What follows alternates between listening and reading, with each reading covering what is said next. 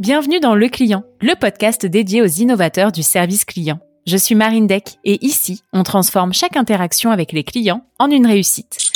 Découvrez des stratégies audacieuses et des astuces pratiques adaptées à tous, des grandes entreprises aux startups dynamiques. Ce podcast est votre guide pour faire de votre expérience client un avantage compétitif. Abonnez-vous et embarquez pour un voyage inspirant au cœur de l'expérience client.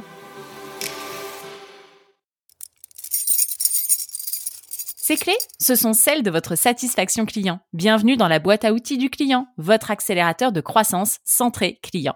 Un simple tour de clé vous donne accès à des ressources précieuses, des checklists pour améliorer l'expérience de vos clients, une compilation des meilleures pratiques tirées de nos épisodes de podcast et une formation complète pour augmenter votre chiffre d'affaires grâce à votre meilleur atout, vos clients.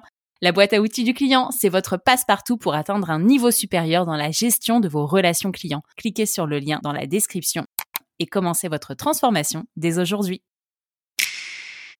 Bonjour à toutes et à tous, je suis en compagnie aujourd'hui de Cédric Blum. Bienvenue Cédric. Merci Marine, bonjour à toi. Bonjour à tous les auditeurs et auditrices. Dis-moi Cédric, tu es directeur du support client chez Doctolib. Ça fait combien de temps que tu fais ça? Ça fait maintenant trois ans et demi que je suis euh, directeur du support client chez Doctolib. Donc le support client, c'est les clients, les professionnels de santé, mais aussi les patients, donc euh, toi et moi. Ok, ça marche. Mais finalement, les patients, ça représente pas beaucoup dans tes flux, c'est ce que tu me disais. Tout à fait. Donc mon équipe, c'est 80% pour les professionnels de santé et peut-être même un peu moins de 20%, 10% pour les patients. Donc en fait, au niveau des chiffres, ça donne à peu près euh, un peu plus de 230 personnes pour les professionnels et 25 personnes pour les patients. Donc au niveau au niveau des flux, si tu veux, quelques idées, on reçoit un peu plus de 1200 contacts par jour pour les professionnels. Donc et c'est 70% de voix, 20% de par mail, le formulaire qui est sur la base de enfin le sur l'application et 10% via le chat. Et eh ben comme ça, on a un état des lieux rapide. Ça fait une minute vingt que l'enregistrement a commencé. On sait déjà tout, en fait. Donc euh, c'est, on essaye le, le, multicanal sur le sur la voix. On, on, on préfère aussi le, le, web callback, même si c'est du web callback immédiat, euh, parce que comme ça, on est dans l'application et ça permet une pré-identification, ce qui est très important chez nous d'avoir euh, toutes les données du professionnel pour mieux l'identifier, pour mieux sécuriser, et deux pour avoir aussi là où il en est dans son application et, sa configuration quand il quand il nous appelle pour savoir où est-ce qu'il en est dans son problème. En fait, souvent c'est pour ça qu'il nous appelle malheureusement. Bien sûr. Et ça fait combien de temps que tu es chez Doctolib au total? Trois ans et demi. J'ai, je suis arrivé. C'était ta prise de poste du Je suis arrivé euh. pour ça. Donc, si tu veux, euh, moi j'ai fait que du service client depuis 20 ans maintenant. Donc, j'ai commencé dans les outils, donc euh, chef de projet pour tout ce qui était outils du service client, mmh commencé par la téléphonie, après je suis passé sur les outils du poste du service client, euh, donc tout ce qui était CRM, briques de fidélisation. Et ensuite, ben, j'ai migré du, du côté euh, depuis le côté outil vers le côté utilisateur et j'ai commencé le management des, des centres d'appel il y a maintenant 10 ans. C'était en 2010, 12 ans. Donc avec WebHelp où je suis passé côté prestataire. J'ai fait du, de la prestation avec WebHelp pendant 5 ans.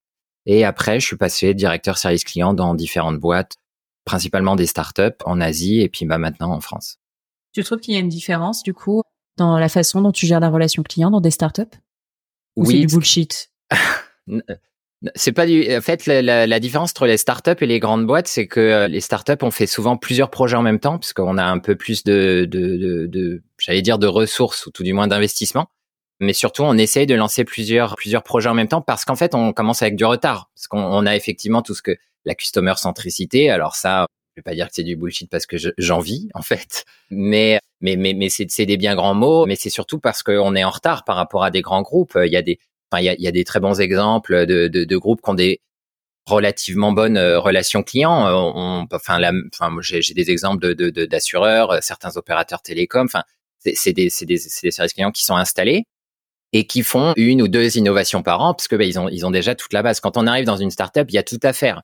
Donc c'est là aussi où c'est intéressant d'être passé chez un prestataire où on a vu plusieurs services clients où vraiment on voit tout un panel de, de, de, de pratiques et on arrive dans une startup, il y a tout à faire et ce qui est aussi intéressant, c'est que comme il y a rien d'installé, on peut commencer direct avec les meilleurs outils du marché. Il y a beaucoup moins de gestion du changement. Donc on arrive, on choisit. d'accord. Voilà, on choisit son outil de téléphonie, on choisit le, le, dernier, le dernier outil à la mode pour la base de connaissances. On n'a pas de migration de contenu, ce qui était par exemple moi dans mes premières années chez SFR, c'était. Bah ouais. On a migré le, contenu d'une base de données. C'était, enfin c'était, j'allais dire un calvaire, non, mais c'était euh, un sacerdoce quoi. C'était bah, c'est ok, ok, oui, tu pars de zéro, mais en soi, tu pars d'une base propre, contrairement aux gros groupes qui eux ont quand même certains boulets à se traîner. Tu vois, donc avantage, inconvénient. Bah, il y, a, les deux parce qu'avec le boulet vient l'expérience du boulet aussi. On, on, on, on sait pourquoi on l'a mis, on sait pourquoi on l'a choisi, on comprend beaucoup mieux les outils. Alors que dans les startups, parfois, on prend le dernier outil qui, qui est là et il est peut-être très très bien pour pas mal d'usages, mais, mais pas pour le vôtre, pas pour le nôtre. Donc c'est aussi parfois un peu euh, comme on est rapide, parfois on peut aussi se tromper euh, rapidement. Donc mmh. Ce qu'on dit souvent, enfin il y a, j'en ai entendu dans quelques startups, on dit aussi fail fast. Bien Donc, sûr. Euh, c'est c'est pas grave de se planter. Par contre, faut faut faut le réaliser vite et faut changer de cap rapidement. Et tu vois, il y a pas longtemps, j'ai enregistré, euh, je sais pas quand est-ce que ça sortira, mais c'était il y a dix jours, j'ai enregistré un épisode avec Christophe Famchon, du coup, de Fnac Darty. Et lui, il est vraiment dans ce mood-là et c'est hyper appréciable, tu vois, dans un grand groupe d'avoir des gens. Mais en fait, fais d'époque, lance-toi. Mais par contre, effectivement, au bout de 3, 4, 6 mois, si ça marche pas, tu cut, tu passes à autre chose, quoi.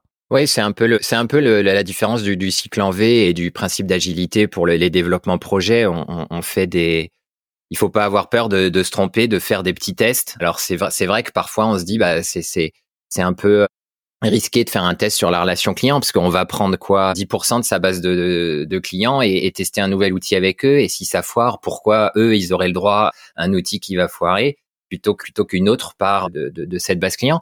Donc il y a toujours un petit risque quand on fait passer au comex ils disent mais pourquoi on teste sur eux et pas sur eux? Pourquoi on fait pas un big bang si t'es si sûr de toi? Et c'est dur de dire bah en fait je suis pas sûr de moi. Mais j'ai mais, mais j'ai envie de tester parce que il y a, y, a, y a quand même il y a quand même une chance que ça marche et que ça soit bien quoi ça marche. Et du coup, si on devait reprendre depuis trois ans et demi que tu es arrivé chez Docto, l'état des lieux que tu nous as fait, c'était déjà ce qui était en place quand tu es arrivé il y a trois ans et demi. Qu'est-ce que qu'est-ce que tu as mis en place toi? Tu nous as fait des petits POC, des Big Bang Qu'est-ce qui s'est passé? Alors, on a fait un peu de tout. Il y a eu euh, souvent aussi, enfin nous, on avait commencé pour parler concrètement. Euh, avant que j'arrive, on était sur Zendesk. Bah, Zendesk, c'est un peu la facilité. C'est un très bon outil qui fait pas mal de choses et justement, c'est il est multi, il est assez multifacette. Et souvent, les gens le prennent parce qu'il remplit beaucoup, beaucoup de cases. Et très bien. Et après, on, quand on le connaît mieux, on se dit, ah voilà, j'aimerais un peu plus sur le reporting, c'est bien, mais j'aimerais aller plus loin. Sur le multicanal, c'est bien, mais c'est pareil, ils ont intégré tous les outils. C'est comme beaucoup d'outils qui essayent de faire beaucoup de choses, ça le fait pas mal, mais il n'y a rien qui se fait très, très bien. Donc nous, on a eu un gros Big Bang, effectivement, quand on est passé de Zendesk à Salesforce.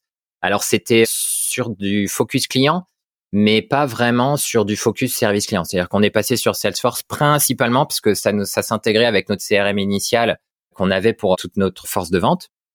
Et on est un peu euh, arrivé sur Salesforce, je vais pas dire par défaut, mais un peu contraint. Et donc maintenant, on, on essaye de de remettre Salesforce au bon endroit pour le service client, alors qu'on l'avait pris un peu sorti de la boîte. Et, et là, c'était bah, un peu comme beaucoup, comme je viens de le dire, des outils qui essayent de faire plein de choses font les choses à peu près correctement, mais mais pas euh, sur euh, sur du super état de l'art. Donc euh, Salesforce c'est un peu difficile. C'était un gros big bang. Maintenant, au bout de deux ans, on commence à, avoir un outil qui ressemble vraiment à un vrai outil de, bah, je vais dire, de ticketing, de service client, et pas juste un, CRM où on a rajouté une brique un peu à la va-vite. Donc on a bougé Salesforce. Ce qui, nous, ce qui nous a permis justement de, de se libérer de Zendesk pour pas mal d'autres choses sur le multi sur le multicanal. Donc on a un outil de chat différent. On a surtout une base de connaissances. Avant, on était aussi sur Zendesk, mais la base de connaissances, on est passé sur Mayday, qui est une, mm une startup très sympa. Enfin, ils sont pas que sympas, mais sympas en termes d'utilisation. Et... Avec eux, ils sont cool. Alors, effectivement, ils sont cool. Ils sont surtout très réactifs. Rapproche-toi, rapproche-toi, reviens, reviens. Ils, ils, sont très réactifs. Et ça, c'est ça, c'est aussi bien de travailler aussi avec des startups, parce qu'on dit souvent, on aime bien bosser avec des startups, mais parce qu'ils ont le même esprit que nous, c'est surtout parce mm. qu'ils s'adaptent beaucoup plus vite. Et donc Mayday s'adapte très très vite. Donc on les aime beaucoup pour ça, mais surtout ils ont une base de connaissances qui est euh, très euh, flexible, qui fait euh, du diagnostic avec de l'aide à la décision, de la, de la collaboration, beaucoup de feedback des utilisateurs, une, une interface édition très très très très souple, très très simple. Et donc, euh, depuis qu'on les a, ça fait plus de neuf mois maintenant, on est très satisfait. Donc ça, ça n'a pas été un gros big bang. Justement, ça a été un changement. On est passé de Zendesk à ça. Ils nous ont accompagnés dans la migration et ça s'est passé de manière très très fluide. Aujourd'hui, on en est très satisfait. Mais c'est pas. J'ai eu d'autres. Euh, enfin, moi, je suis arrivé en fait à la phase 2. Je, souvent, j'arrive dans les startups à la phase 2. Phase 1, hop, ils mettent tout en place. Ils prennent un outil qui fait un peu tout et puis ils ont 30, 40, 50 personnes et à ce moment-là, souvent ils se disent oula, ça commence à devenir gros. Comment on fait pour continuer à grossir et à rester scalable? Ça c'est c'est le mot clé, rester scalable, être scalable. Et c'est là souvent où, où, je suis intervenu dans les dans les trois dernières startups où j'ai été engagé pour en fait continuer la croissance et sur un mode, on va dire traduire. Moi, je traduis scalable en français par non proportionnel, c'est-à-dire que quand ta base client monte, ton nombre de conseillers clients ne monte pas. Bien sûr. Euh, et ça, ça c'est vraiment clé. Et, et c'est pas aussi simple qu'on le pense parce que souvent les comex ont tendance à se dire, euh, enfin, toujours plus facile de rajouter des bonhommes que de que de que de lâcher euh, des billets de 200, 300 000 euros pour changer de de, de système de ticket qui va augmenter la productivité drastiquement. Donc on, a toujours tendance à croire que c'est plus facile de d'augmenter de, la productivité de 5% et de rajouter des bonhommes et de dire regarde on est scalable on a gagné 5% sur sur l'année en, en, efficacité plutôt que de dire on va complètement chambouler la méthode de, contact et de, et de relation avec nos clients et là on va gagner 20%. Ou alors on va complètement chambouler le produit et on va perdre 20% de contact. Ça, ça c'est un de mes grands combats euh, en ce moment, c'est de sensibiliser sur le taux de contact. Parce qu'en fait, il est là, euh, le, la, la, clé de la scalabilité, c'est de travailler le taux de contact. Et ça, c'est en amont du service client. Donc souvent, c'est un, c'est un, sujet qui est discuté avec les directeurs service client, mais c'est malheureusement pas souvent eux qui ont les, leviers d'action là-dessus. Ok, très clair. Eh ben écoute, c'est euh, c'est un sacré message que tu passes et en même temps un beau un beau challenge quoi. Toujours, c'est effectivement un challenge permanent. Là là d'ailleurs, ce qui ce qui est intéressant chez Doctolib, c'est que quelque chose que je j'avais en tête, je vais pas dire que je militais, mais c'était toujours une idée un peu farfelue où je disais souvent dans les boîtes où quand je râlais, parce que bah, je râle souvent, c'est un peu, euh, c'est un peu ma passion. Je sais pas si c'est tous les directeurs service clients qui ont cette passion, mais en tout cas, je l'ai, je l'ai trouvé souvent. Oh on va se prendre des scuds là, laisse tomber. Comment ça, on râle ah, je sais, je, je, je pense que c'est une, c'est, c'est une caractéristique assez forte en fait, et certains n'osent pas l'avouer.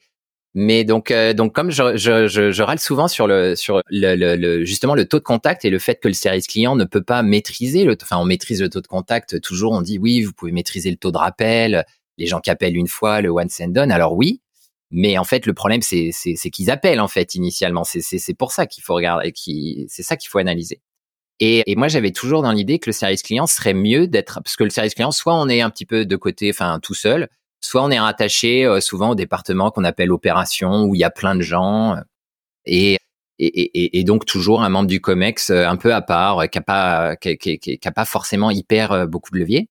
Et là, ce qui s'est passé chez Docto très à l'instant, à l'instant là, c'est c'est ça a été annoncé en juillet, c'est effectivement en septembre, c'est que le service client va être attaché au marketing. Donc c'est pas quelque chose qui est fait. Ça, ça, ça commence à se faire. J'en ai entendu parler déjà un petit peu l'année dernière et, et cette année un peu plus où effectivement, justement, on parle d'expérience client. Et le marketing, bah, c'est en fait l'expérience client. C'est l'expérience client pré-vente. C'est aussi l'expérience client un peu post-vente, on va dire euh, public relations, euh, communication, brand management. Et tout ça, bah, c'est l'expérience client. Donc, c'est tout à fait cohérent de le rattacher avec le, le service client. Qu'on on dit souvent du service client, c'est la voix du client. Bah, si c'est la voix du client, le marketing, c'est l'image. Donc, euh, tout à fait cohérent de, de mettre ça dans le, dans le même département, sous le même membre du COMEX. Et là, c'est ce qui vient d'arriver chez Doctolib et je suis assez impatient de, de voir comment ça va se, matérialiser cette voix du client justement à travers notre membre du Comex qui arrive et qui euh, et qui va avoir euh, en fait toutes les interactions avec le client. Bah, ça sera elle qui chapeautera ça.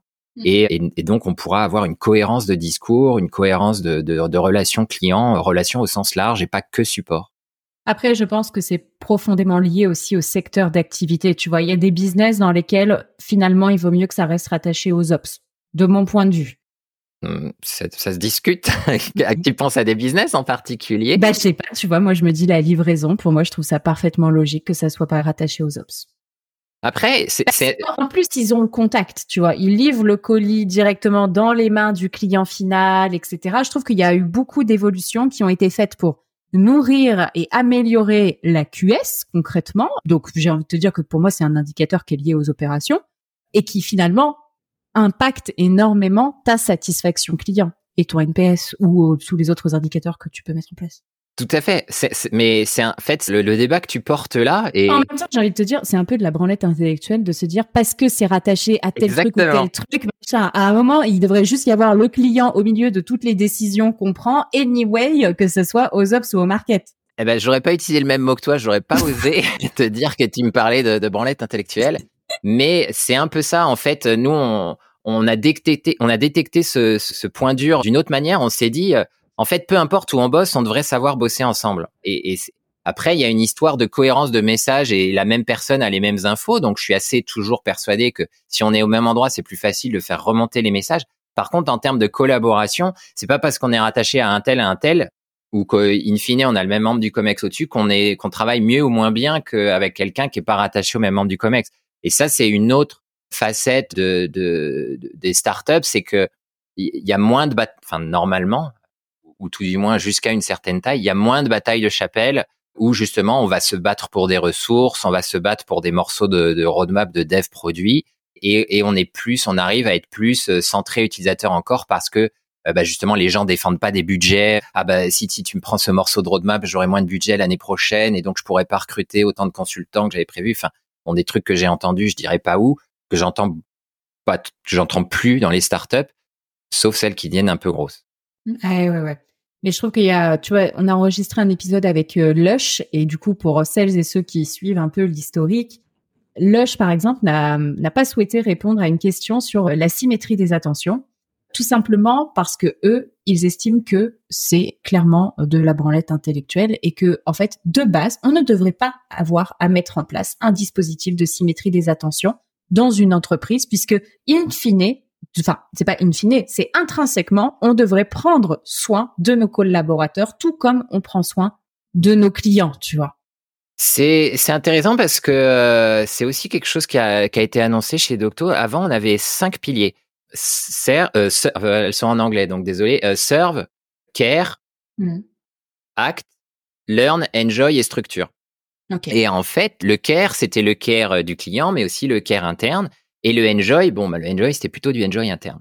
Et alors, bullshit, pas bullshit, branlette, pas branlette, chacun jugera. On a décidé de simplifier, parce que on, depuis cette année, le mot d'ordre, c'est simplifier. Et on s'est dit, on va retirer enjoy, on va le mettre, en fait, parce que dans le care, il y a le enjoy. Et c'est un petit peu, en fait, je rejoins Lush, je comprends ce que disent Lush. On va pas mettre un dispositif en particulier. Par contre, c'est une attention de tous les jours normale, en fait. C'est normal de prendre soin de ses collaborateurs est-ce qu'on doit, c'est la fameuse, c'est le fameux Chief Happiness Officer, officer pardon. Est-ce, est-ce qu'on doit nommer un Chief Happiness Officer ou est-ce que c'est le job de, de toute l'équipe euh, People ou RH bah, Moi, je suis plutôt de, de, l'école numéro 2. C'est, le job de, de, de, de, des responsables de formation. Enfin, ça dépend comment on appelle ça, mais People Development, People Engagement, c'est le job de toutes ces équipes de, de créer du happiness ou de l'engagement collaborateur on n'est pas obligé de nommer quelqu'un qui est spécialement dédié à, la à la au enjoy dans la boîte quoi. Sinon effectivement c'est le mec qui va se retrouver responsable des baby foot, enfin tout ce qu'on a lu sur les articles du chief happiness officer. Et je comprends Lush sur ce qu'ils disent. La question c'est comment on y est, comment on y vient, comment on y reste, comment, enfin il faut bien que quelqu'un s'attache quand même à, à, regarder ça et à mesurer ça. Après encore une fois c'est ce qu'on se disait tout à l'heure pas forcément un tel ou un tel parce qu'il est dans tel ou tel département. Par contre, il faut qu'il y ait quelqu'un qui regarde ça. Mmh, mmh, clairement. Bon, écoute, on a un peu, euh, on a un peu digressé, mais euh, c'était, moi, j'aime bien aussi. C'est pour ça que je fais des podcasts longs, en fait. Comme ça, je me laisse le, plaisir et le loisir de pouvoir parler de plein de choses. Revenons à nos petites histoires. J'aimerais que tu me parles de l'externalisation et euh, du coup de comment est-ce que vous vous êtes équipé justement pour bah, pour structurer votre relation client tout simplement. Vous faites appel à qui? Pourquoi? Comment? Alors, l'externalisation, bah moi, enfin, il n'y a pas eu besoin de me convaincre vu que moi, j'en viens et c'est c'est de là où j'ai appris, euh, je l'avoue, avec grand plaisir, euh, la, la, la, majorité de ce que je sais aujourd'hui, je l'ai appris chez WebHelp et je, je l'utilise encore aujourd'hui. Alors, je dis pas WebHelp par rapport à un autre. Hein, J'étais chez WebHelp, j'aurais pu tomber chez quelqu'un d'autre pour avoir justement le fait des appels d'offres et visiter plusieurs de prestataires différentes sont assez, euh, je vais pas dire infimes, mais sont assez légères.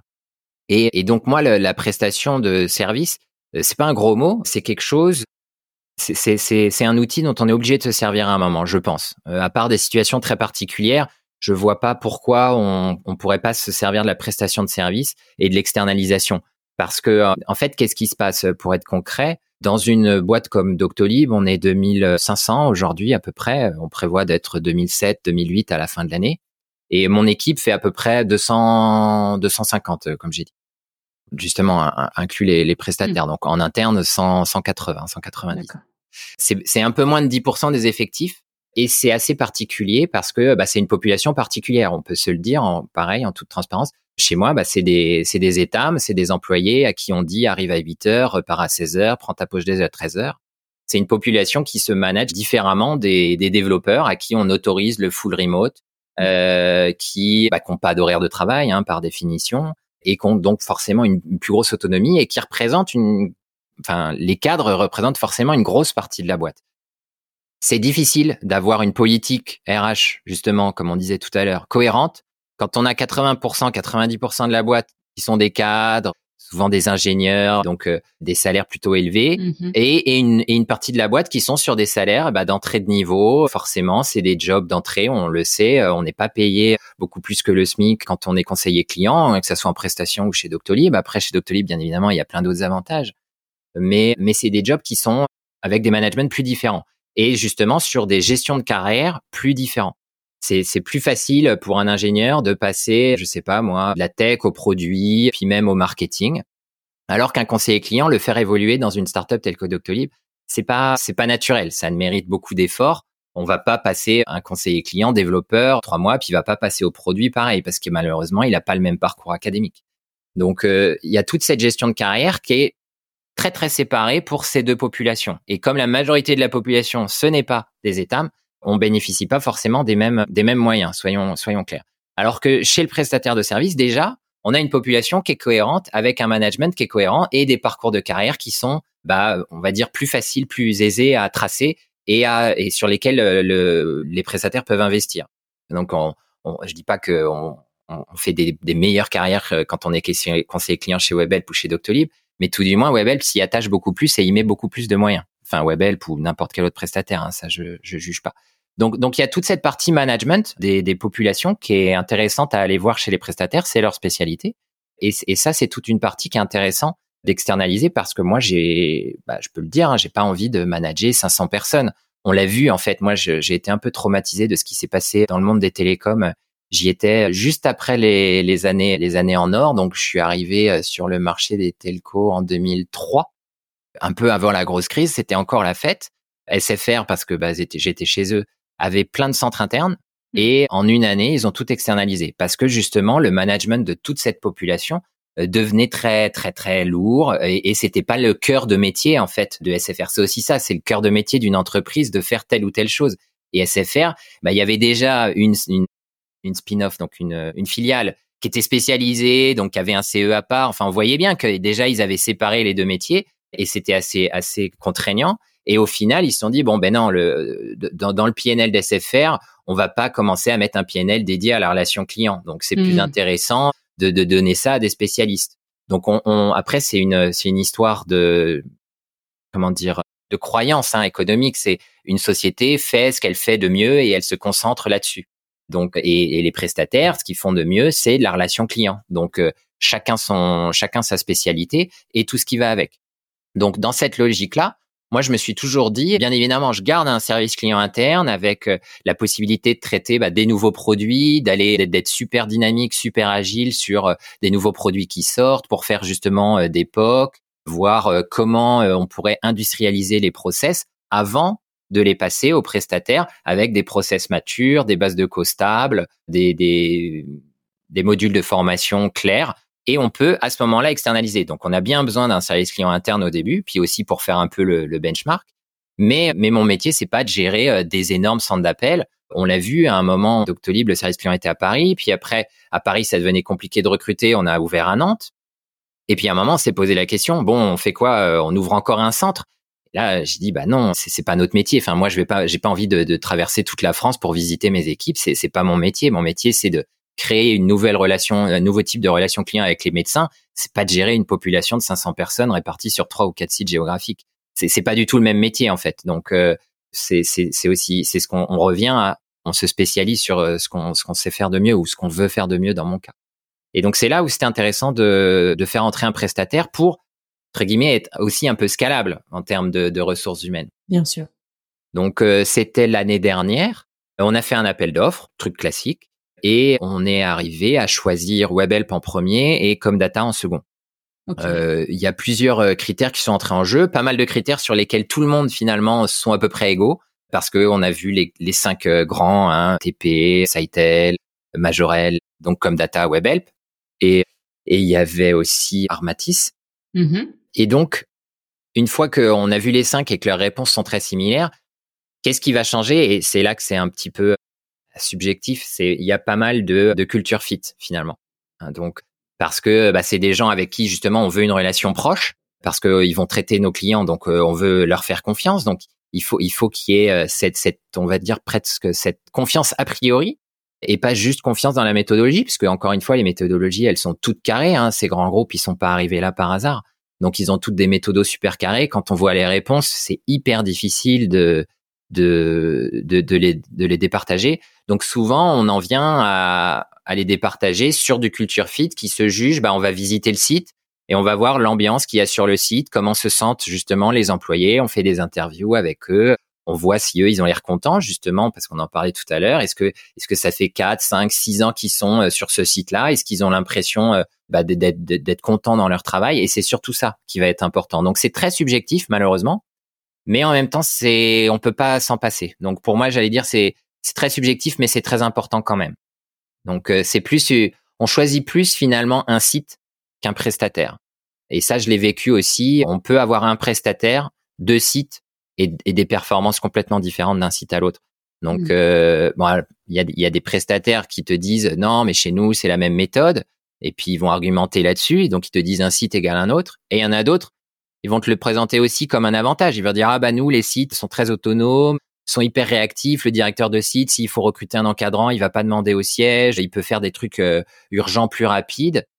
Mais bon bah c'est moins homogène. Donc euh, vraiment du malheureusement, enfin malheureusement. Moi je, suis ingénieur de formation donc j'aime bien quand les choses sont claires et nettes et mathématiquement prouvables. Sur le choix d'un prestat, c'est pas mathématiquement prouvable, il faut l'avouer. Et alors du coup, pourquoi tu en as choisi deux? Justement parce que en gros, il y a eu deux centres euh, que sur lesquels tu as, as crushé, on va dire. Un peu, ouais. Ouais, c'est ça. Et du coup, c'est comme ça que tu t'es retrouvé à en choisir deux. Exactement. Alors, j'ai crushé sur les deux pour euh, deux raisons complètement différentes. Justement, avec WebHelp, j'avais un très gros culture fit. Alors, bon, c'est c'est un peu c'est un peu du népotisme. Hein. Je les ai pas choisis parce que j'en venais, mais par nature, forcément, je m'entendais bien avec eux parce que je connaissais leurs méthodes, vu que je les appliquais moi-même. Donc en fait, c'est une espèce de choix par défaut. Donc j'étais pas très très fier, hein, honnêtement, de, de, de, de, les choisir. Je, les avais vraiment challengés pour être sûr, sûr, sûr que c'était pas mon, on va dire, mon inconscient affectif qui parlait. Mais bon, ils avaient convaincu. J'étais heureusement pas le seul à choisir. Ils avaient convaincu tout le reste du panel. Donc je me sentais assez assez objectif sur ce sujet-là. Et comme data, moi, m'avait impressionné sur justement sur le site quand on avait visité le site, sur la compréhension vraiment de notre organisation qui devait être euh, très organisée, mais en même temps très réactive, parce qu'on a on a des features qui sortent très souvent, donc il faut former, il faut sortir nos conseillers de, prod pour les former euh, pratiquement toutes les semaines, euh, une heure ou une heure et demie, voire deux parfois. Et ils étaient très forts sur l'aspect planification multiflux. Ils nous avaient montré, alors ils utilisent pareil, un outil que tout le marché utilise, enfin un des outils que tout le marché, mais il le maîtrisait vachement, vachement bien. Et donc justement, pour toute cette problématique de flexibilité, de réactivité, quand et là ils avaient été très forts. Et alors, je, je, je dis souvent, WebHelp c'était des artistes, comme Data c'est des militaires. Et j'aime les deux. Hein.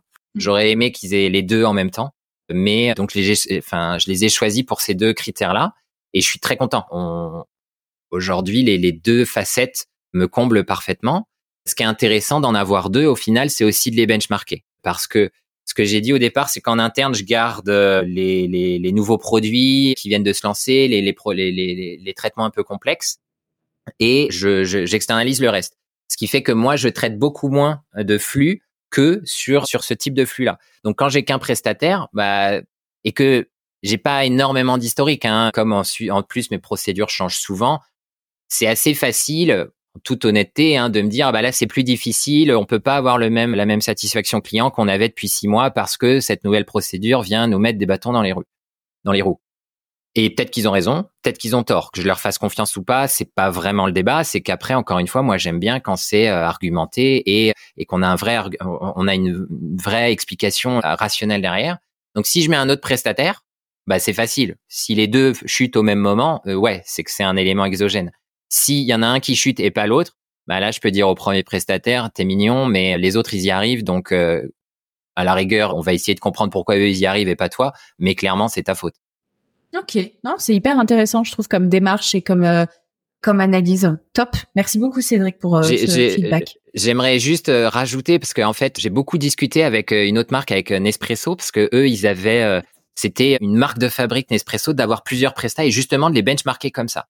Ça, mmh. ça, et ils ont, ils ont fait l'aller-retour, multi-presta, mono-presta. Bah, tu vois, j'enregistre un épisode avec eux bientôt. Donc, euh, ah bah, tu pourras poser la question. Carrément. C'est, pas un secret. Ils ont fait l'aller-retour multi-presta, mono-presta plusieurs fois. Euh, deux fois, je crois. Pour plein de bonnes raisons, en fait. Et justement, je les avais, enfin, j'en avais discuté avec eux avant de choisir mes prestats. Et, et eux, ils avaient des, enfin, par exemple, les bonnes raisons qu'ils avaient, eux, c'est que ils ont plein d'activités différentes. C'est-à-dire qu'ils ont, euh, je sais plus, une dizaine ou une, douzaine de flux différents. Euh, les clients VIP, euh, les mmh. clients euh, capsules, les clients machine à café, capsule premium, la vente, la pré-vente. Enfin, ils ont plein de flux différents. Et donc, ils avaient réparti ces flux sur plein de prestats. Donc, en fait, ils avaient un petit peu multiplié le travail parce que pour chaque prestat, la, personne, elle faisait un copil capsule avec un site, puis un copil capsule avec l'autre prestat. Donc, donc ça, ça, ça démultipliait, le, ça, ça, rendait l'affaire pas scalable du tout et très difficilement, en termes des process, c'était très difficile d'être homogène. Donc en fait, ils m'ont dit en fait, on préfère avoir un seul prestataire et plein de sites, mais mais au moins on a un seul point de contact. Hmm. Donc ça, ça a beaucoup simplifié leur travail en interne. Alors que moi, finalement, j'ai beaucoup moins de flux. Enfin, j'ai beaucoup moins de types de flux. Moi, j'ai un flux de support. Alors, à l'intérieur de ce flux de support, j'ai plusieurs produits, mais mais techniquement, la plupart des produits sont gérés pratiquement par les mêmes conseillers. Donc, donc c'est beaucoup plus simple pour moi. La personne qui gère qu'est-ce un que qu'est-ce qu'est-ce que t'appelles un produit concrètement? T'as tout Alors, flux de support et à l'intérieur t'as différents produits. J'essaie de faire le schéma là. Chez Doctolib, il y a trois produits principaux. Ah, t'as le calendrier, la prise de rendez-vous, c'est ça en fait. Le, calendrier, la téléconsultation et la gestion du cabinet. Mmh, c'est ça, ok. Donc, euh, mais, mais, mais, mais ceux qui gèrent la, le, ceux qui gèrent le produit 1, donc le, le, le, le calendrier, on va dire que c'est l'entrée, c'est quand tu entres chez Docto, tu fais que ça. Après, tu fais de la téléconsultation et après, tu fais de la gestion du cabinet. Et, tu, et tu fais toujours un peu des, des, des quand tu fais le, le, produit 3, la gestion du cabinet, tu fais toujours un peu des autres. Mmh. Donc, euh, donc finalement, c'est très simple. J'ai pas déconseillé euh, pour telle ligne de produit et déconseillé pour telle ligne de produit et les trucs sont complètement hermétiques, contrairement à un espresso où les trucs sont hermétiques. Donc moi, mon pilotage, il est très simple. C'est les, les process sont les mêmes partout, en interne ou chez le Presta 1 ou chez le Presta 2. C'est très facile à piloter. Donc, je pourrais avoir trois Prestas, ça serait pas beaucoup plus compliqué. Ok, ça marche. Cédric, dis-moi, j'aimerais bien aussi qu'on parle, du coup, tu parlais des téléconseillers et qu'on parle de comment est-ce qu'ils évoluent en interne et qu'est-ce que tu as pu mettre en place en termes d'assessment pour, pour les accompagner tout au long de leur carrière chez Docto? Alors, j'ai commencé à en parler justement avec le produit 1, 2, 3. Donc, on a une, on a une montée en expertise, on va dire euh, naturelle, qui est le chemin euh, tracé, où on essaye de les, bah, justement, de, leur donner un parcours assez, assez guidé mmh. pour, pour, pour, essayer de les projeter, même s'ils n'ont pas d'idée, parce que souvent c'est des gens bah, qui viennent pas du métier de la relation client, et donc ils savent pas vraiment quoi faire après. là dernièrement justement avec le Covid, on a récupéré pas mal de gens qui viennent du tourisme. La relation client euh, entre guillemets au sens propre, ils connaissent. Par contre, dans un centre d'appel, ils connaissent pas. Donc euh, on les monte en compétences sur les produits, donc en expertise euh, sur les produits. Et après, on a, on a aussi tracé des, des, des parcours. Si tu es un peu plus technique, eh ben, on va t'envoyer un peu plus sur le support technique. Et si tu es un peu plus, on va dire, commercial, c'est pas vraiment le mot, mais un peu plus dans la relation avec le client, tu as un peu plus un profil d'account manager, on va t'envoyer un peu plus sur l'aspect gestion de compte. Et après, il y a, justement, il y a, ces deux chemins d'expertise, on va dire assez tracés, mais ça reste des chemins on va, classiques. Donc, euh, ce qu'on a essayé de faire aussi, c'est bah, bien évidemment de faire de la promotion interne. Donc ça, c'est un grand, c'est un grand dada des startups. Quand on recrute les gens, on leur dit ah ouais, mais si tu te débrouilles bien, dans deux ans t'es manager, c'est super. Moi, j'appelle ça une pyramide de Ponzi humaine. C'est-à-dire que tu recrutes 10 conseillers, bah ouais, tu as un manager. Tu mais les 10 conseillers, enfin les 9 que tu as recrutés, bah eux, ils vont pas passer manager parce qu'il y en a un qui vient de passer manager. Par contre, tu, tu recrutes une nouvelle vague de 10 conseillers, bah tu vas encore mettre un manager. Mais soit parmi les 10 que tu viens de recruter, soit parmi les 9 que tu as recrutés de la vague d'avant. Donc ouais, ça marche un certain temps. Et c'est là aussi où moi j'avais mis le haut là, on s'arrête à peu près à 150, 180 conseillers, parce que bah sinon oui, on, pourrait on pourrait toujours dire oui, vous allez passer manager, mais à un moment il faut que ça s'arrête parce que de toute façon tu es obligé de recruter pour passer des managers, c'est sans fin. Donc déjà je suis très très clair là-dessus en disant on recrute plus les bien évidemment depuis que je suis arrivé les gens en, disant tu vas passer manager, ça ça c'est c'est faux.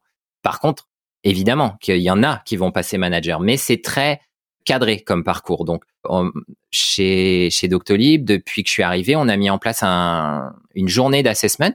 Alors, c'est une méthode hein, que, que, que j'ai pas inventée et que j'ai pas créé. Enfin, je l'ai créée chez Docto, mais je l'ai pas inventée moi-même. Elle, elle vient de, de mon parcours d'avant. Où en fait, sur une journée, on va tester les compétences des conseillers, où on va leur faire faire quatre, cinq exercices un exercice de groupe, une petite simulation. Ils sont perdus sur la plage ou ce genre. Ils sont perdus en mer ou sur la lune ou n'importe quoi. Ils ont une liste de d'objets et ils doivent la prioriser individuellement et en groupe. Donc on voit un petit peu ça ça ça, ça lance la journée, c'est c'est un peu drôle à, à regarder puis on voit un peu comment ils interagissent les uns avec les autres. Après il y a une interview, ils ont tous la même interview avec des des des interviews différents mais sur à peu près le même panel de questions. Et pareil, c'est des questions très ciblées sur les compétences, dans la même veine que ce qu'on fait dans les recrutements maintenant, où on arrête de dire euh, racontez-moi votre parcours, on dit plutôt euh, comment, qu'est-ce que vous avez mis en place, par exemple, comme méthode de coaching dans votre dans votre précédent job. On est sur des questions très ciblées sur les compétences. Qu'est-ce qu'on a après l'interview? On a un exercice d'analyse, donc on, leur donne euh, des chiffres à analyser, puis on voit s'ils ont un peu l'esprit analytique, parce qu'aujourd'hui les team leaders, faut quand même qu'ils sachent manipuler euh, des chiffres et qu'ils soient à l'aise, bah, comme tu disais tout à l'heure, sur des chiffres de QS, sur des chiffres de délai de réponse. Et après, on a une simulation où on va le faire, on va lui filer un, un petit book avec une, une, situation managériale qu'il va devoir gérer. Il va la préparer et après, pendant 20 minutes, on lui met un acteur en face de lui et euh, il, va, il va devoir faire comme s'il était leader. Donc, ce qui est intéressant sur cette journée, c'est qu'on est, comme on le dit, on est euh, multi-compétences. Donc, on va gérer, on, va juger plusieurs compétences selon l'exercice et aussi multi-évaluateur. C'est-à-dire que c'est un évaluateur qui va le regarder pour l'exercice de groupe, un autre pour l'interview. Donc, on essaye d'objectiver au maximum le jugement. Et à la fin de la journée, on va pouvoir lui dire, eh ben en fait, parmi ce qu'on a vu, bah sur telle et telle compétence t'es ok, sur telle et telle compétence t'es pas ok, donc bah dommage, tu peux pas passer team leader.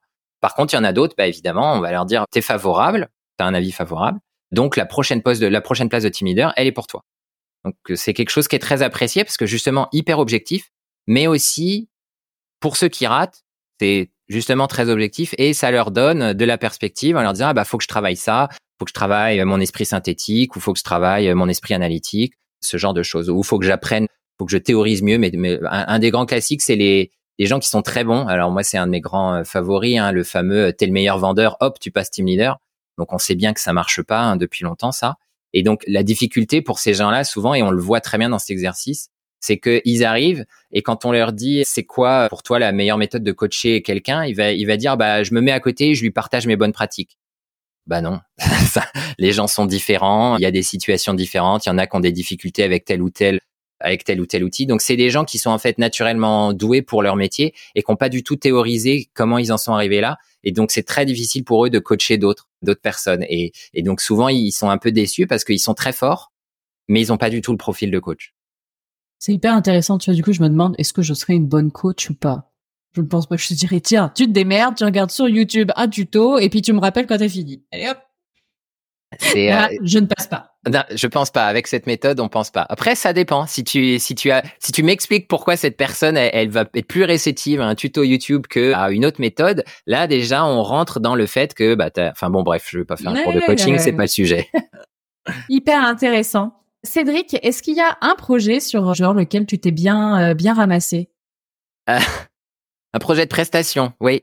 Là, à l'instant, je peux l'avouer, on, on, a changé de site pour pour le, la prestation des patients et, et, on a on a de la difficulté Attends, sur la changer de site, de site opérationnel. Ouais, on a on est on est gardé avec le même prestataire, mais on a changé de site. Ok, oui. Donc euh, on, on, on s'est dit on, on, va on va aller sur un site qui est plus spécialisé dans la relation par écrit et, on a des difficultés de productivité par exemple parce qu'on est allé trop vite. Ça c'est un bah, c'est un défaut, c'est le défaut des qualités hein, pour utiliser euh, un mm. langage assez classique. On a voulu aller trop vite. On s'est dit oh bah c'est le même prestataire, c'est facile, hop bah justement comme un mm. peu vous vous démerdez.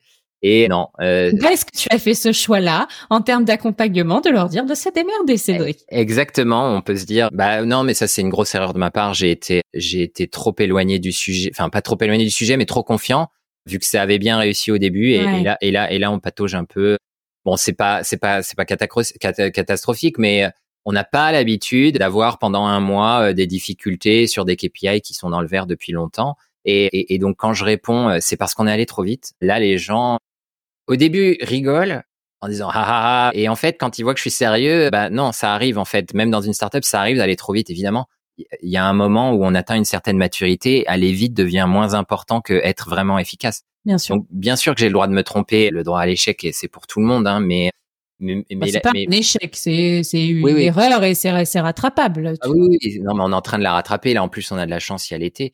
Mais mais ça ça c'est c'est effectivement une, une de mes récentes et quand je repense à la deuxième, euh, qui était aussi une grosse erreur liée à la prestation, je suis en train de me dire, mais est-ce qu'il n'y a pas un pattern là Parce qu'à chaque fois qu'on parle de prestation de service, j'ai pas mal de bonnes idées, mais je fais aussi des erreurs. C'était en Asie où quand j'avais cinq pays, euh, cinq pays différents, puis très différents culturellement pour le coup, euh, la Thaïlande, Vietnam, euh, Indonésie, Malaisie, Philippines, et puis Singapour faisait six. J'ai, je me suis dit tiens, on va prendre le meilleur de chaque pays. Je vais faire un appel d'offres par pays et je vais prendre un prestataire par pays. Euh, bah, j'ai fait un petit peu euh, ce qu'on disait euh, pour Nespresso où j'ai fait du multi-presta. C'était pas une bonne idée. C'était une galère. À chaque fois, il y avait quelque chose qui me plaisait, mais finalement, il y avait pas mal de, drawbacks d'un côté, enfin, de sur chaque prestataire. Et, et moi, je passais bah, pour le coup beaucoup de temps à aller chez chacun des prestats dans chaque pays. et, et, on réinventait le fil à couper le beurre à chaque fois. Donc, euh, le, la personne qui m'a remplacé dernier, derrière, enfin, quand je suis parti, tout de suite, elle est arrivée, elle a fait un appel d'offres, un prestataire. Ça s'est beaucoup, beaucoup, beaucoup mieux passé. Il perdait beaucoup moins de temps. Tous les résultats sont remontés. Enfin, c'était assez, il se trouve que c'était un, un, un, ami, donc il, il alors un, il m'a pas mal chambré, mais mmh. deux, j'ai pas mal appris parce qu'il m'a pas mal expliqué euh, ce qui s'est passé. Et pour le coup, dans cette situation, c'était une mauvaise idée d'avoir voulu faire euh, trop bien et de d'avoir été dans le détail de chaque pays. C'était pas, surtout qu'on était encore une fois sur des flux très simples. C'était de l'e-commerce, donc il n'y avait pas 50 typologies différentes, un prestataire, un pilotage, une tête, ça lui a enlevé une tonne de soucis. Après, s'il y avait une réponse universelle, tu vois, sur ce type, euh, sur ce type de sujet, ça se saurait et finalement on reboucle un peu avec notre échange du départ sur le fait bah, de tester des choses, tu vois, quitte à se planter et puis rétro d'aller, mais au moins t'as as appris et c'est ça, c'est ça le plus le plus intéressant. Ouais, ça c'est sûr, j'ai j'ai appris, mais c'est c'était en fait, j'ai surtout appris quand je suis parti, parce que sur le moment, jamais, c'est aussi ça, on peut se poser la question. Sur le moment, jamais je me serais posé la question, bon, on refait un prestataire. C'est dur de se remettre en question sur des choix aussi stratégiques. Euh, parce que, tu croyais trop, il y avait peut-être trop d'affect dans ce que tu avais déployé et du coup tu voulais pas, t'avais pas la prise de recul pour dire en fait non, on fait marche arrière quoi. Ouais ouais, je suis capable de dire ça aujourd'hui parce que c'est un pote qui est arrivé derrière, que je le connais et que je je le respecte énormément. On a appris beaucoup ensemble et c'est lui qui m'a dit c'est une connerie. et j'ai vraiment écouté. Donc je, bah déjà je le remercie parce que euh, merci Benoît si tu m'écoutes parce qu'il m'a permis d'évoluer, mais surtout il m'a permis de me faire prendre du recul à ce moment-là. Pas beaucoup de monde aurait pu me dire c'est une connerie et je les aurais cru. Et genre ton manager, tu vois, à un moment c'est pas lui qui est censé aussi avoir un peu la prise de recul euh, pour te dire écoute peut-être que Cédric c'était pas l'idée la plus lumineuse que tu aies eue au cours de ta carrière. Alors, il se trouve que mon manager a changé en même temps que moi à ce moment-là. Donc, il y a, lui, je me suis fait remplacer et mon N plus 1 s'est fait remplacer au même moment. Bon, ouais, écoute, voilà. Ciao, bye bye. Ouais. Très bien. Ce que je te propose, Cédric, c'est qu'on passe à la clôture de l'épisode, euh, sauf si tu as quelque chose à ajouter, un point que, que tu voudrais aborder. Non, on a abordé beaucoup de mes sujets de prédilection. Je te remercie. Eh ben, top. Alors, dis-moi, quelle est ta meilleure expérience client? Euh, je, je, les cite toujours, hein. on surtout que ça n'a pas changé et, et, à chaque fois que je vais chez eux, je suis, je suis ravi, c'est Decathlon. Moi, j'aime beaucoup Decathlon. Je, mais j'ai toujours pas compris leur secret. Hein. Je suis ravi. Alors, si, si quelqu'un de Decathlon m'écoute, je, je, je, je, visiterai avec grand plaisir les coulisses d'un magasin Parce que là, pour le coup, on parlait tout à l'heure de, de différence d'un site à l'autre chez un prestataire. Chez Decathlon, je sais pas, y a, tous les vendeurs sont sympas. Mais vraiment, j'ai jamais eu de mauvaise surprise.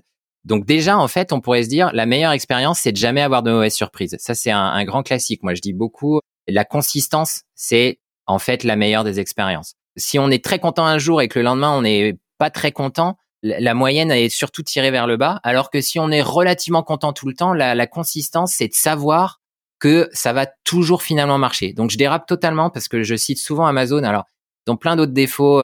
Je ne citerai pas, c'est, c'est pas le sujet du blog.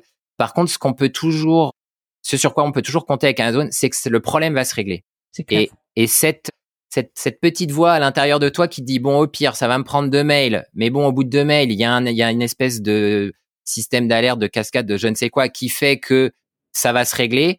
Et ben bah, je suis rassuré. Résultat des cours, je commande chez eux, même si on sait que Hmm. y a plein de voilà d'effets extérieurs. Et bien chez Decathlon c'est bien, mais c'est c'est ça, mais c'est encore plus haut. C'est-à-dire que chez Decathlon, je m'attends pas forcément à un super service, mais à chaque fois je suis servi avec le sourire. L'idée là, c'était j'ai- pris un j'avais acheté un legging pour parler exactement du, de, de l'expérience. J'avais coupé l'étiquette, tu sais les étiquettes qui font un kilomètre de long là pour des normes, sans doute des respects des normes, et que tu peux pas garder parce que sinon bah ça gratte Mm. euh, quelle, où- où qu'elle soit cette étiquette. Et donc euh, la première chose que j'ai faite euh, quand je que je fais quand je rentre chez chez- que je, quand je rentre de chez Decathlon, c'est que je coupe toutes les étiquettes. Et là, bah, je m'étais trompé sur la taille, donc je l'enfile, je fais oups, il devait être mal étiqueté ou j'avais les yeux qui se sont croisés. Et je me dis bah mince, ça va être compliqué pour le retour. Mais bon, je tente ma chance, je, je vais à l'accueil. Ça a pas fait euh, ni une ni deux. La personne, elle l'a pris, elle a dit ah vous avez coupé l'étiquette. Elle m'a regardé avec un demi sourire mais un demi clin d'œil en même temps. Je dis ouais, je suis désolé on prend son air le plus contrit possible. Euh, elle, elle, elle, elle m'a, elle, elle a, je sais, je sais même pas si elle a regardé si mon ticket de caisse il y avait plus de 100 euros Mm. ou je sais pas quoi. C'est passé, hop, m'a dit bah écoutez, allez, allez en rechercher un, il y a pas de souci. Et, et, et cette fluidité, plus le demi sourire, plus le fait qu'il m'accueille toujours dans les rayons qui sont toujours serviables. Je, me souviens quand j'étais vendeur à la Fnac, la, la grande blague, c'était quand quelqu'un était perdu et venait demander un, un, un- il y avait le rayon micro-informatique et le rayon bouquin qui était juste à côté. Donc souvent on était à la frontière parce que bah voilà, il y a forcément des rayons à, à réorg à, à la frontière. Et il y a quelqu'un qui cherche un bouquin. Et là, on, on leur répondait. Alors j'étais peut-être pas le dernier, mais j'étais pas le premier non plus. À leur répondre plus ou moins gentiment. Non non, moi je suis vendeur informatique, madame. Je m'occupe pas des trucs avec du papier là.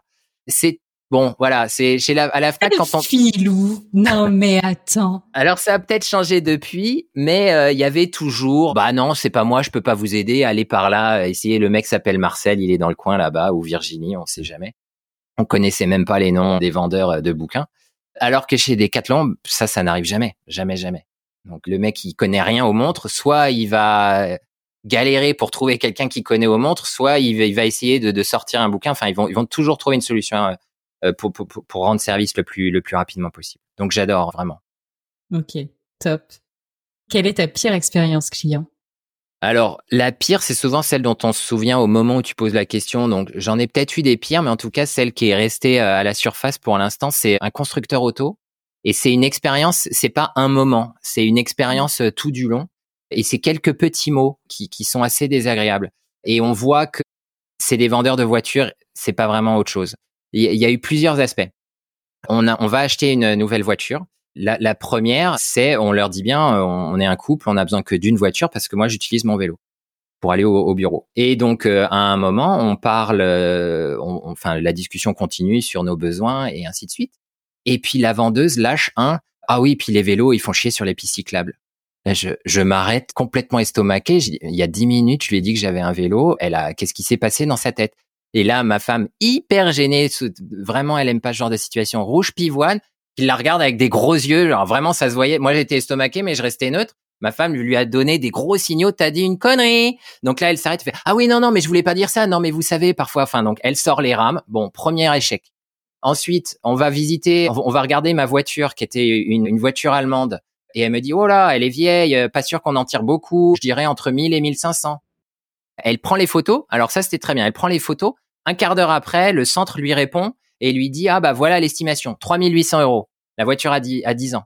Et là, elle fait, waouh, elle est vachement euh, bien cotée, votre voiture. Je dis, bah oui, c'est la qualité allemande. C'était pas vraiment une pique, c'était, c'est connu, voilà, quoi. C'était, un modèle qui est connu pour être robuste et tout. Il dit, ah oui, mais vous savez, maintenant, euh, ça, c'est ça c'est faux. Hein. La marque, bon, qui était une marque française, nous aussi, on fait des voitures robustes. Maintenant, je dis bon bah ok, euh, très bien. Un mois plus tard, avec ma bagnole en leasing, j'étais de retour au garage parce que j'avais un injecteur qui avait pété. Et là, la réponse qu'ils me font, c'est ah mais c'est hyper rare. Je m'en fous que ça soit hyper rare. Ça, ça m'est arrivé. Je, en fait, que ça soit hyper rare, si ça m'arrive, c'est chiant quoi. Donc la fameuse qualité de fabrication, bah on peut s'asseoir dessus. Et la blague, c'est que là, il y a trois mois, donc pardon, il y a il y a il y a, quelques jours, donc trois mois après le premier injecteur qui a déjà pété, la, la pièce a repété. Donc ils m'ont redit ah oui c'est hyper rare. Oui vous me l'aviez déjà dit il y a trois mois. Ah donc euh, là donc enfin j'ai pas encore fini l'expérience parce que je t'ai dit c'était toute une expérience. J'appelle le service client, je lui dis ah ouais ma, ma garantie là euh, qui s'arrête à 40 000 kilomètres, elle s'arrête un peu avant le leasing parce que je roule un peu plus que prévu. Qu'est-ce qu'on peut faire? J'étais même prêt à payer. Hein. J'étais pas en train de négocier un geste co, mais je voulais un peu tester aussi. Réponse le texte. Littéralement, elle m'a cité un texte. Elle m'a dit oui. Alors notre marque s'engage vis-à-vis de, leur, de, ses clients fidèles. Si vous êtes loyal à la marque durant toute la, durée du leasing et que en gros vous l'entretenez bien, que vous respectez les délais, enfin les les échéances euh, recommandées, la marque pourra vous accompagner euh, à la fin de votre période de garantie. Et en fait, la, la conversation grésillait un peu parce que je sais plus si c'était moi ou la, la, personne qui avait une mauvaise connexion. Je lui dis excusez-moi, j'ai pas très bien compris. Et là, elle m'a répété la même phrase mot pour mot. Donc c'est là où je suis sûr que c'est un script. Elle l'a lu et hmm. elle m'a répété mot pour mot. Oui, en fonction de votre loyauté, la li, la la la la la la. Donc en gros, tu attends les, la fin de ton leasing, tu nous appelles à ce moment-là et peut-être on aura la gentillesse et la bienveillance et la bonté de nous excuser pour euh, la récurrence de tes pannes qui sont soi-disant super rares mais que tu as déjà eu deux fois en six mois. Donc voilà, je, comme j'ai dit, j'aime bien râler, donc je suis plus verbal et loquace sur la mauvaise expérience que sur la bonne. mais tu sais, je me demande s'il y avait des phénomènes d'enchaînement où généralement quand ça commence à bah, merder, me dis pas ça, ma voiture a neuf mois. Continue. Ah, bah, excuse-moi, écoute. non, non, non, t'inquiète, ça va, ça va s'arranger. Non, non, mais après, euh, je, le sais. C'est peut-être à force de râler, tu vois, c'est la loi de l'attraction aussi. Ah, peut-être, tu vois. Hein. Mais bon, la bonne nouvelle, c'est comme c'est une voiture en leasing, moi après, je suis très ravi de leur poser, leur dire, hey, elle a encore une panne. Là, je leur laisse les clés, je me casse, il y a rien à payer, et puis bah, ils mangent leur contrat, quoi. Mais c'est clair. Et alors, Cédric, on va finir sur une note positive. Oui, s'il te plaît. Est-ce que tu aimerais entendre parler de relations clients sur le podcast, s'il te plaît?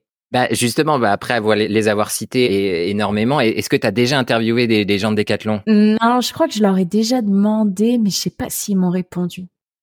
J'ai une amie qui vient de, ah. qui vient de passer de Docto à Decathlon. Ah bah top je peux peut-être essayer de faire quelque chose parce que justement, j'aimerais bien connaître leurs secrets. Ils sont pas hyper loquaces, on les entend pas. Ah, c'est euh. peut-être pour ça, tu vois. Sinon, ils ont prendre quelqu'un. Secrets. Faut peut-être prendre quelqu'un qui s'est fait tège, tu vois. Là, ils sont plus loquaces. ouais, mais on sait jamais. Voilà, leur objectivité euh, reste à supposer.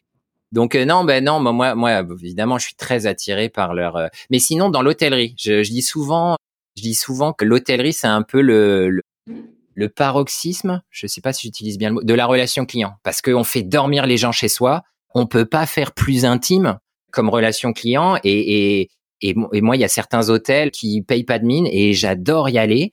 Quand je voyageais beaucoup avant, j'allais toujours dans des, dans des hôtels pas forcément les plus chers ou enfin pas forcément top du budget qu'on m'accordait, mais parce que bah, j'avais une relation avec les gens, enfin les, les petites attentions habituelles, la femme de ménage qui, qui fait des, des, des figures avec les serviettes qu'elle pose sur ton lit. Donc moi j'avais des oiseaux, ce genre de truc. Et puis après il y, y, avait un, il y avait tout un une mode qui était ça où, où toi tu refais avant de partir tu fais un autre animal et quand elle revient elle fait un animal à côté et donc tu discutes avec ta femme de ménage par figure interposée tes serviettes de bain donc ça, c'est le genre de, de, de, truc un peu incroyable et, qui te fait forcément revenir indéfiniment dans, dans, dans, dans ce genre d'hôtel. Et je trouve que voilà, c'est malheureusement, le, le milieu d'hôtellerie est très fermé pour être directeur d'hôtel. Enfin, moi, je serais jamais directeur d'hôtel, ou alors faudrait que je m'achète mon hôtel. Et c'est pas dans mes projets aujourd'hui, mais mais c'est c'est quelque chose que je j'aimerais bien tester parce que je trouve vraiment que c'est la relation client au, la plus pure. Donc, si tu trouves quelqu'un de chez Marriott ou d'une grosse une grosse marque d'hôtellerie, ouais, mais c'est vrai que c'est pareil, ils sont assez assez opaques, tu vois il y a, y a peut-être un, il y a peut-être un pattern là aussi. Hein. Les gens qui sont opaques, enfin ceux qui ont les meilleurs euh, services clients Ils sont opaques. Ils pas nous donner leur secret sauce en fait. C'est poser des questions sur moi qui vient de discuter pendant une heure et de tout déballer. non, mais ouais, je, je sais pas, je sais pas d'où ça vient ce, ce phénomène, ou peut-être qu'ils en ont rien à carrer de ce que je veux leur proposer. Bref, je, je, je, je digresse total, mais non, je pense que ça se, ça se trouve. Après, en même temps, c'est dans une situation un peu complexe. Ah bah dernièrement, oui, dernièrement, oui. Euh, c'est pas facile, c'est toujours pas très facile aujourd'hui. Après, je peux trouver des spots hyper sympas moi sur la Côte d'Azur. Hein. Il y a des trucs, il y a des trucs vraiment, vraiment pas mal. C'est pas des chaînes, c'est des privés qui se sont achetés des petits hôtels, mais c'est plutôt chouette. Bah, ils peuvent parler de leur relation client aussi. Hein. On n'est pas obligé d'être une grande marque pour parler de relation client. C'est sûr. Ouais, c'est sûr. Et puis après, ça dépend de ton système d'organisation, en fait, parce que t'as beau t'appeler Marriott, c'est qui possède après et qui gère individuellement chacun des hôtels, etc.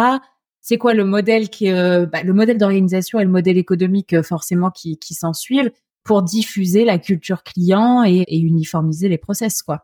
Ça c'est hyper important. Mais justement, j'avais entendu hein, le directeur euh, Asie-Pacifique de Marriott et on retrouvait bien dans ses paroles l'esprit particulier qu'on retrouvait dans les Marriott. Donc justement, lui, il avait réussi ce, ce fameux challenge de, de, ne pas forcément euh, tout déléguer aux autres. Euh, on peut le retrouver chez Château Forme aussi. Euh, mm. Je sais pas si tu connais. C'est aussi un, une espèce d'hôtellerie et et il y a une culture globale, mais aussi une autonomie locale. Et il y a toute une culture de comment faire en sorte que l'expérience soit toujours parfaite et renouvelée. Et, et mais bon, enfin vraiment l'hôtellerie, c'est au niveau de la relation client, c'est hyper intéressant. Ouais, ouais, ouais. Faut que, faut que je creuse, que je refasse une salve euh, là-dessus. Merci Cédric de rajouter, euh, de rajouter du grain à mon moulin, tu vois, et surtout de rajouter des lignes à ma tout douf. Top. Eh ben écoute, merci beaucoup Cédric pour ce moment. C'était super agréable de pouvoir discuter avec toi et en découvrir plus bah, sur toi et sur Doctolib euh, évidemment. Et euh, franchement, j'ai passé un super moment. Merci à toi, merci et merci du moment. Hop. Et voilà les amis, merci d'avoir écouté l'épisode. Si il vous a plu et que vous avez quelques secondes, je vous propose de partager ce que vous avez retenu de l'épisode sur vos réseaux sociaux, mais vous avez aussi la possibilité de nous noter 5 étoiles sur Apple Podcast. Le fait de mettre ces 5 étoiles et un commentaire, ça va booster l'algorithme. Et pour finir, je vous rappelle que si la boîte à outils du client existe, c'est parce que c'est le produit dérivé du podcast et c'est ce qui nous sert à financer la création du podcast puisque vous l'avez probablement vu, le podcast n'est plus sponsorisé. Donc c'est la source de financement principale et c'est aussi bien évidemment un formidable outil à utiliser au quotidien. Je vous souhaite une très belle journée et je vous dis à très vite pour un nouvel épisode.